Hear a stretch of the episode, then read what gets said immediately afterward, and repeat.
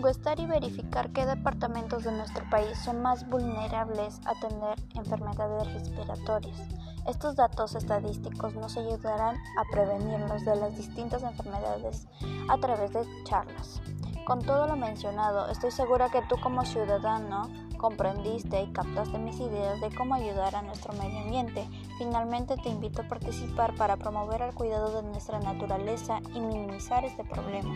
Recuerda priorizar que nuestros actos dejen una huella verde en nuestro camino. Conmigo ha sido hasta aquí y nos encontraremos en otra oportunidad.